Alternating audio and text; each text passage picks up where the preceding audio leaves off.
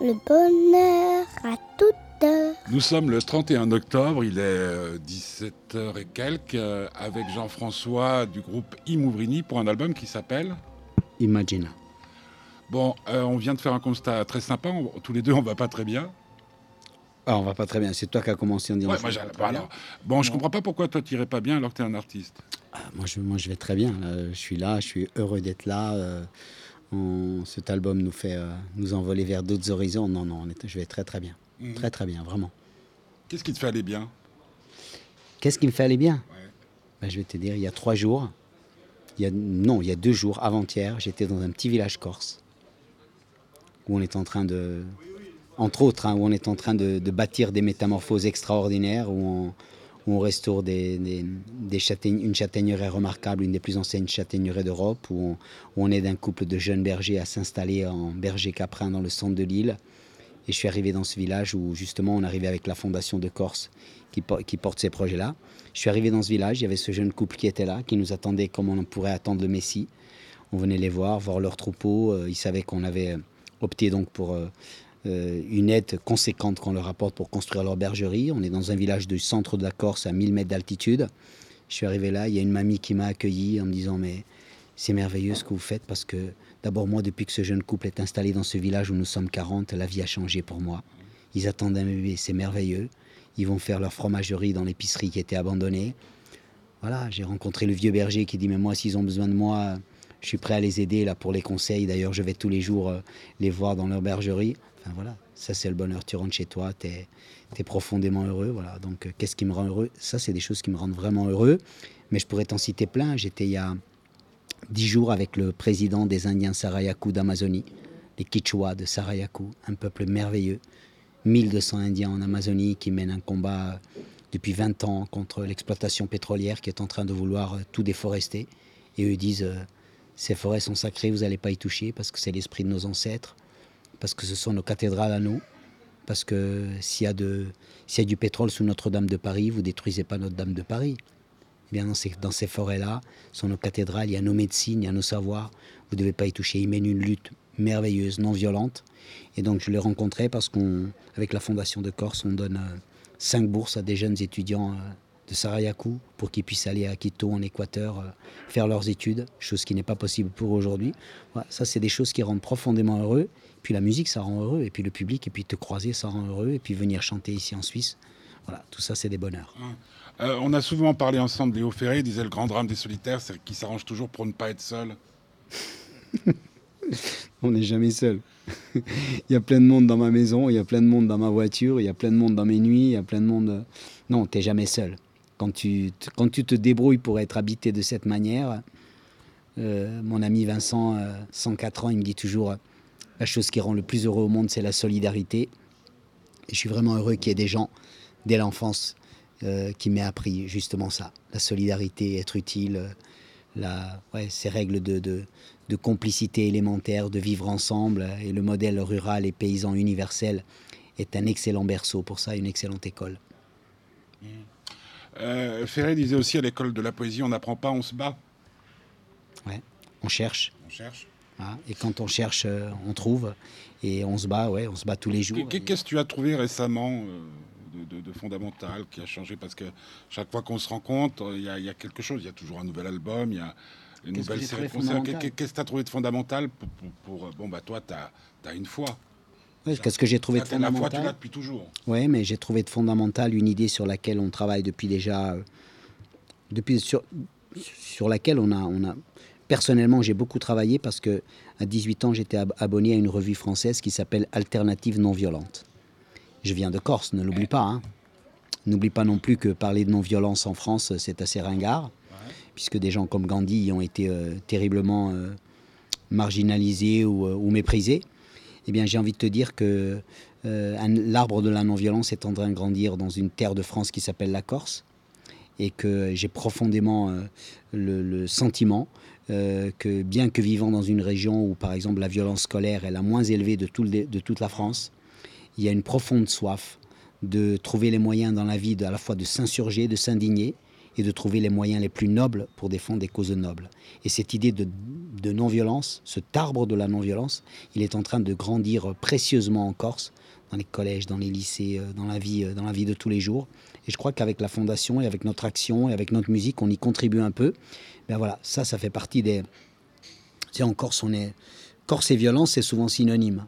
En tout cas, dans le cadre hexagonal, tu vois, en particulier récemment avec les événements En qu'on a même temps, il y a. Marseille. Oui, il y a Marseille aussi. On, on change de cible. Voilà, on change de. Mais... Est d'accord Oui, oui, c'est vrai. C'est un peu ça, non? C'est un peu ça. Mais en même temps, derrière tout ça, il y a des trésors, il y a des ressources. Et je crois que la non-violence, elle offre justement euh, des ressources extraordinaires. Si tu me demandes ce que j'ai trouvé, ben, je trouve là des frères d'abord, dans l'histoire, dans le présent. Je fais partie de Non-Violence 21 en France avec des gens comme Stéphane Essel, Edgar Morin. Et ces grands frères-là, moi, ils me servent de guide, ils me servent de lumière, ils éclairent ma route.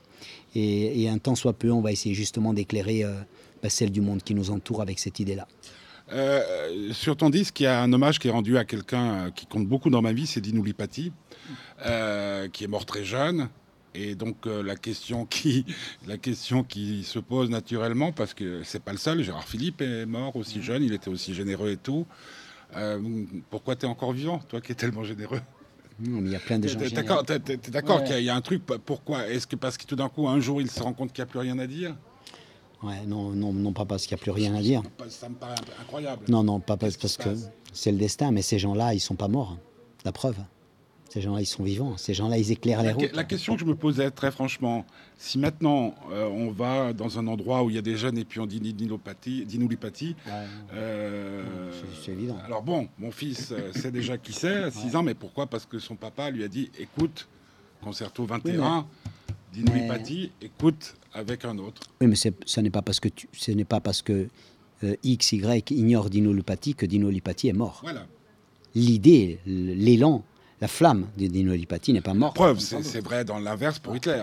Donc Il y a des gens qui savent Voilà. pas qui était Hitler. Voilà, voilà. Mais j'ai envie de te dire qu'il suffit juste d'allumer la lumière pour qu'il soit là. Des deux côtés, hein, Des deux Jean-François. côtés. Ouais, ouais. Malheureusement, c'est ce qu'on sait tous les deux. Oui, ouais, malheureusement. Pour que la Corse, la Corse explose, il suffirait de quelques crétins. Oui, oui, mais c'est le monde aussi, c'est le monde aussi qui est comme ça. Mais j'ai envie de te dire que voilà, c'est une histoire de GPS, c'est une histoire de, de maison intérieure. Je crois que, euh, je- tu sais, je, je dis euh, quelquefois, euh, on a beaucoup de ministères de l'intérieur dans le monde, mais on a beaucoup moins de ministères de l'État intérieur. Qu'est-ce qui nous habite? Qu'est-ce qui meuble nos intérieurs? Qu'est-ce qui, de quoi nous nourrissons aujourd'hui? Qu'est-ce qui nous nourrit? Est-ce que nous ne sommes pas d'une certaine manière malnutris? De ces jeunes dont tu parles euh, qui savent pas qui est X, Y ou Z Et puis est-ce qu'il n'y a pas quelque chose qui nous encline justement à, à chercher ailleurs, à chercher les héros là où ils ne sont pas? Et donc euh, euh, voilà, c'est cette idée de, de maison intérieure qu'il faut nourrir, qu'il faut habiter, qu'il faut éclairer. C'est une préoccupation forte dans le monde aujourd'hui. Mais je crois qu'on est, je crois profondément qu'il y a une conscience planétaire qui est en marche. Et justement, cet album dont tu parles, pour nous, il est un lien entre les racines, Ouais. les racines qui donnent confiance. Plus tu as de racines, plus tu ouvres les bras. Plus tu as de racines, moins tu as peur de l'autre. Plus tu as de racines, plus tu es audacieux et plus tu cherches de dialogue. Moins tu as de racines, plus l'autre te fait peur. Plus l'autre te fait peur. On remplace racine par culture, ça revient au même. C'est pareil, voilà. Et donc je crois à ça, et en même temps je crois à une conscience planétaire. Dans le monde aujourd'hui, on ne peut plus être séparé. Être corse, c'est pas suffisant. Être suisse, ça l'est pas non plus. Être allemand, ça ne l'est pas non plus. On a des défis tels qui nous interrogent. Euh, je cite à un moment donné dans cet album les mots de Sevan Suzuki, cette jeune enfant qui a 12 ans devant l'ONU interpellait les, les puissants de ce monde en disant perdre mon avenir, c'est pas comme perdre les élections. C'est pas comme perdre quelques points sur des marchés financiers. C'est beaucoup plus grave. Moi, je crois que cette conscience planétaire-là, elle est profondément en marche. Et si nous, artistes, nous pouvons servir à quelque chose, j'ai envie de dire que c'est pour, euh, pour célébrer, pour élever, pour, euh, pour élever cette conscience planétaire-là. Autre question tirée d'un- d'un- d'une chanson qui compte beaucoup pour moi, c'est euh, voir un ami pleurer, Brel, et ces métros remplis de noyés, et tous ces hommes euh, qui sont nos frères, tellement qu'on est plus étonné que par amour ils nous lacèrent. Ouais, mais Brel. Et ces enfants de 50 ans. Euh, ce que je veux dire par là, comment tu fais? Là, je suis en train de lire, alors le hasard euh, fait bien les choses. J'ai pu avancer dans le livre puisqu'il y a eu un petit contretemps par rapport au rendez-vous qu'on avait. Françoise Hardy, L'amour fou, l'histoire d'une femme qui raconte comment un, un homme l'a complètement inspirée au point qu'elle ne pense que par lui, que pour lui, etc. etc. Ça, c'est la dimension euh, j'allais dire ras des pâquerettes, mais l'amour est-il vraiment ras des pâquerettes Comment on fait pour ne pas, dans sa vie, moi je, tu le sais peut-être, je sais pas, Dominique t'en a peut-être parlé, j'étais brisé il y a une année par la seule personne qui vraiment a compté pour moi, da, da, da, da, da, da, da. et on a du mal, et tu sais que mes idées restent toujours les mêmes. Comment on fait par rapport au, au quotidien, par rapport à ses propres histoires de cœur, euh, pour, pour tenir le coup? La- la- le, le- le récit de cette femme, moi, me, me déchire. Parce qu'on on sait qu'on euh, on, sait qu'on on ouais. sait tous, Ouais. à nos âges, on sait qu'il y a des femmes qui ont attendu nos coups de fil, qui ont attendu nos lettres. Tu sais, euh, Pascal disait que Qui- le drame de l'humanité, euh, c'était le drame de l'homme, c'était qu'il était incapable de rester 24 heures dans sa chambre ou dans son salon tout seul. Et je crois que euh, voilà, il faut à la fois l'amour, c'est une composante essentielle, majeure de la vie. Sans amour, euh, sans amour, il n'y a pas d'énergie, il n'y a pas de. Et en même temps, euh, l'amour, c'est toujours euh, des libertés côte à côte.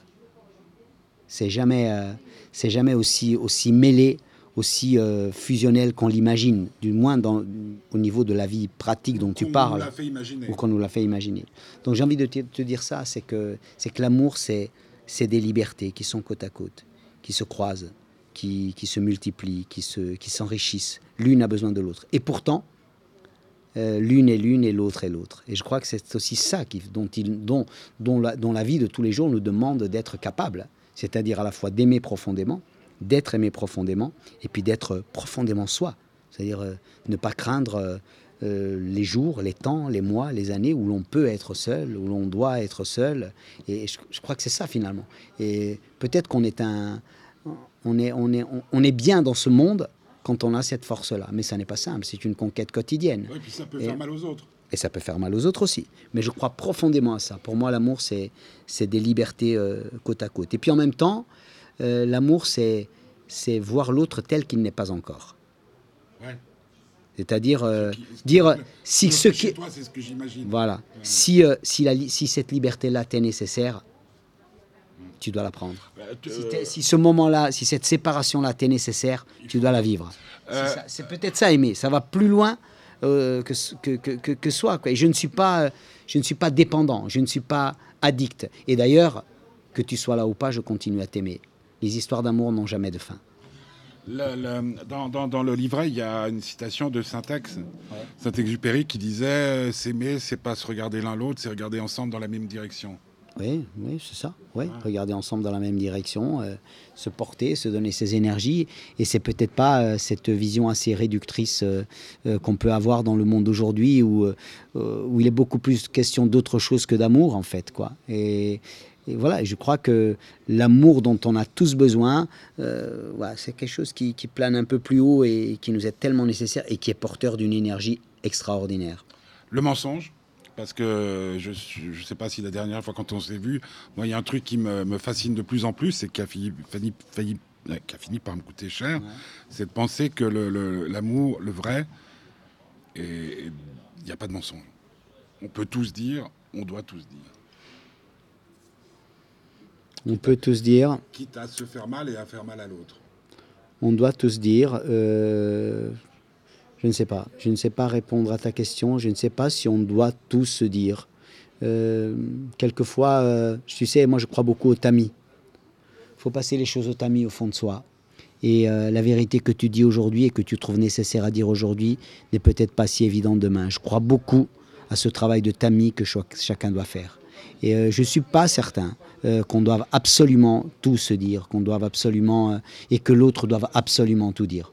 Je crois que la part, dans l'amour, il y a cette part de, jardin secret, de ce qui ne t'appartient qu'à toi, et de ce qui est, tu vois. Et je crois que, enfin, moi, je, tu vois, ayant grandi dans, dans, ce monde rural-là, il y a un mot qui me semble très important, c'est le mot de pudeur. Tu vois, euh, moi, j'ai eu la coqueluche à 15 jours. Euh, bon, ma mère m'a raconté ça, bien évidemment. hein. Euh, ma mère est partie il y a deux ans et, et euh, j'ai appris avant-hier par une amie que, en fait, quand j'ai eu la coqueluche, le médecin lui a dit mais il faut vous préparer à le quitter parce qu'il vivra pas. Et qu'elle elle a fait le choix de ne regarder que la bonne santé, sa conviction dans quelque chose de bien plus grand que le diagnostic d'un médecin. Et 40 jours, 40 nuits, elle m'a donné son sein nuit et jour, parce que à la moindre quinte de tout qui démarrait, tu peux tu peux t'étouffer et tu peux mourir. quoi. J'ai appris ça l'autre jour, il y a trois jours. C'est une amie qui me dit ça, mais tu sais ce que m'avait dit ta mère? J'ai dit, mais elle ne l'a jamais dit ça. Elle m'a dit, bien sûr que j'avais eu la coqueluche, mais que le médecin lui avait à ce point signifié un diagnostic fatal en lui disant, il euh, faut vous préparer, véritablement à vous séparer de votre enfant, parce qu'il ne pourra pas vivre. Et elle n'a écouté que son instinct, son amour profond. Et en l'écoutant, euh, voilà, quoi, elle a fait que 40 jours, 40 nuits, avec ce qu'elle a dû passer euh, de temps, d'énergie, d'angoisse, etc. je, crois, je crois que, tu vois, c'est... Et, à la fois, je me dis que ces gens-là, ne me l'ayant pas dit, elle a une forme de, jardin secret, de pudeur. Pourquoi elle ne me l'a pas dit? Euh, Voilà, elle a certainement ses raisons. Mais je crois profondément à ça. Et je trouve que c'est encore plus beau que de, me de, ne me l'avoir pas dit. Elle a, elle a, gardé pour elle quelque chose, euh, je la prends maintenant, et je, et je trouve ça, cette pudeur-là, ce secret-là, donc, euh, pas toujours bien de, de, tout se dire. Était-ce une peur de, me confronter à des réalités encore plus Voilà, ça, ça me, ça me touche énormément, cette pudeur-là. Le respect de l'autre, à mon avis, hein, mais ça, c'est un truc qui ne regarde que moi-même, en amitié comme en amour, et je dirais même dans l'engagement associatif, politique, c'est de dire à un moment quand on n'y croit plus. Ah oui, ça, euh, et donc, en amour, moi, ce qui me fait réfléchir, c'est peut-être l'âge aidant, voyant mon fils grandir aussi, en me disant avec lui, on a fait un pacte, c'est de jamais se raconter des conneries. C'est-à-dire, euh, il n'aime pas ce que je lui fais à manger, j'aime pas, etc. etc. Par contre, euh, j'adore écouter de la musique, ta, ta, ta, ta, euh, moi, j'ai l'impression que c'est une question de temps. Et si l'amour est précieux, le temps aussi. C'est-à-dire que de mentir à l'autre, on lui fait perdre du temps. Ah non, ça c'est ça c'est évident. Le Non non, mais le mensonge est une est d'une certaine manière une, une forme de de, de lâcheté, de, de, pollution et euh, euh, tu sais, euh, mon ami centenaire il dit, je reviens à lui parce que ça me semble tout à fait en connexion avec ça. Il me dit, tu vois le, le grand problème de la vie et ce qu'on peut regretter vraiment, s'il y a une chose qu'on peut regretter, c'est qu'on ne peut pas voir les gens en transparence. Et donc, tu peux te faire avoir pendant un an, dix ans, vingt ans. Vous avez, voilà. Et bon, voilà. Mais ça, c'est une histoire de. Ça veut dire que derrière tout ça, il y a quoi? Il y a, il y a des notions euh, d'intégrité, de, de, vérité. Quand tu mens à l'autre, tu te mens à toi-même, en fait. Bon. Donc, si tu te mens à toi-même, ça veut dire que tu n'as pas encore trouvé ni ton centre, ni, ni ta propre ligne de force. Euh, c'est un aveu de faiblesse terrible que de mentir. Bon, et voilà, et c'est vrai que ça peut, ça peut nous, tromper terriblement, ça peut nous polluer terriblement, et puis ça peut retarder l'éclosion de, très très belles choses. Donc euh, moi, pour vivre, euh, en fait, j'ai pas trop besoin de savoir si l'autre me ment ou pas. J'ai envie de dire que euh, j'aime bien mon monde à moi. Et, puis, où, je te donne raison, si on prend le, cas de notre, notre relation, qui est un peu étrange, hein, depuis des années, on ne peut pas dire qu'on soit l'intervieweur et l'interviewé. Je pense qu'il y a autre chose. Quand je te dis, ça m'a rien fait du tout de t'attendre pendant une heure et demie, tu sais très bien qu'il y a d'autres qui auraient dit, oh, une heure et demie pour y m'ouvrir Toi, euh, toi comme moi, on savait qu'on allait se voir. Oui, ben voilà. En même temps, et en même temps, je suis, euh, tu vois, en arrivant une heure et demie en retard, euh, pour des choses. oui, bien sûr. Il y a des gens dont on sait que c'est comme euh, Imouvrini à la fête de l'espoir. Ça sera peut-être à la 21e. on le fera. Mais que dalle. Ouais, on le fera. On le fera parce que. Comment on dit vérité en, Corse Berida. Berida. Mais tu vois, ça veut dire que derrière tout ça, qu'est-ce qu'il y a en filigrane? Il y a une histoire de confiance.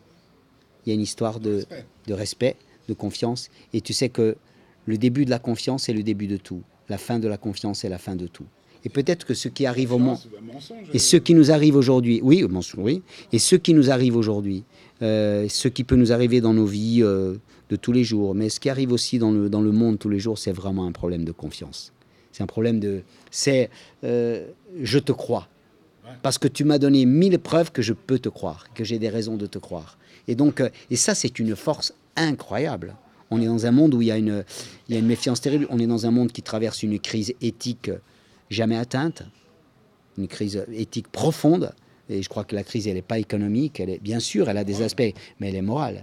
C'est-à-dire que dès que le projet me rapporte, dès que le projet rapporte à celui qui en est l'initiateur, peu importe euh, ce qui se déroule autour, c'est pas le problème, tu vois. Donc si je trouve à m'arranger avec, euh, à être en adéquation avec la loi, le règlement, euh, le truc, etc., et qu'en même temps il y a du pognon derrière, bon, peu importe. Et ça, ça c'est le sens véritablement d'un recul des consciences, d'un recul éthique. Et je crois que le monde aujourd'hui, s'il souffre de quelque chose, il souffre profondément de cette crise éthique-là qui traverse le monde entier, et je me mets dans le monde, quoi. Et je crois que c'est de ça.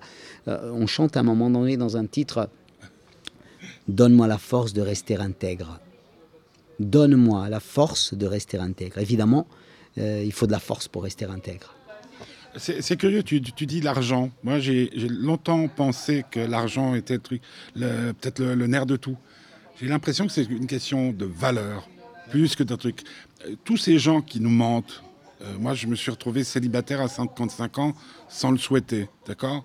Et j'ai redécouvert le monde du célibat avec ses joies, ses peines, ses jeunes femmes, ses moins jeunes femmes. J'ai entendu le malheur des gens plus que le bonheur des gens. Et en définitive, je me rends compte que certaines femmes et que certains hommes, par la valeur qu'ils aimeraient avoir aux yeux des autres ou à leurs propres yeux, ce qui revient un peu. L'argent permet de te quantifier combien tu gagnes.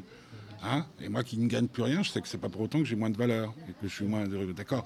Donc j'ai l'impression que je suis d'accord avec toi sur le principe qu'il y a la crise d'éthique, mais j'ai l'impression que c'est plus par rapport à la valeur que les gens pensent qu'ils ont aux yeux des autres que par rapport même. Star Academy, toutes les émissions de merde qu'on voit à la télévision, c'est quand même aussi ça.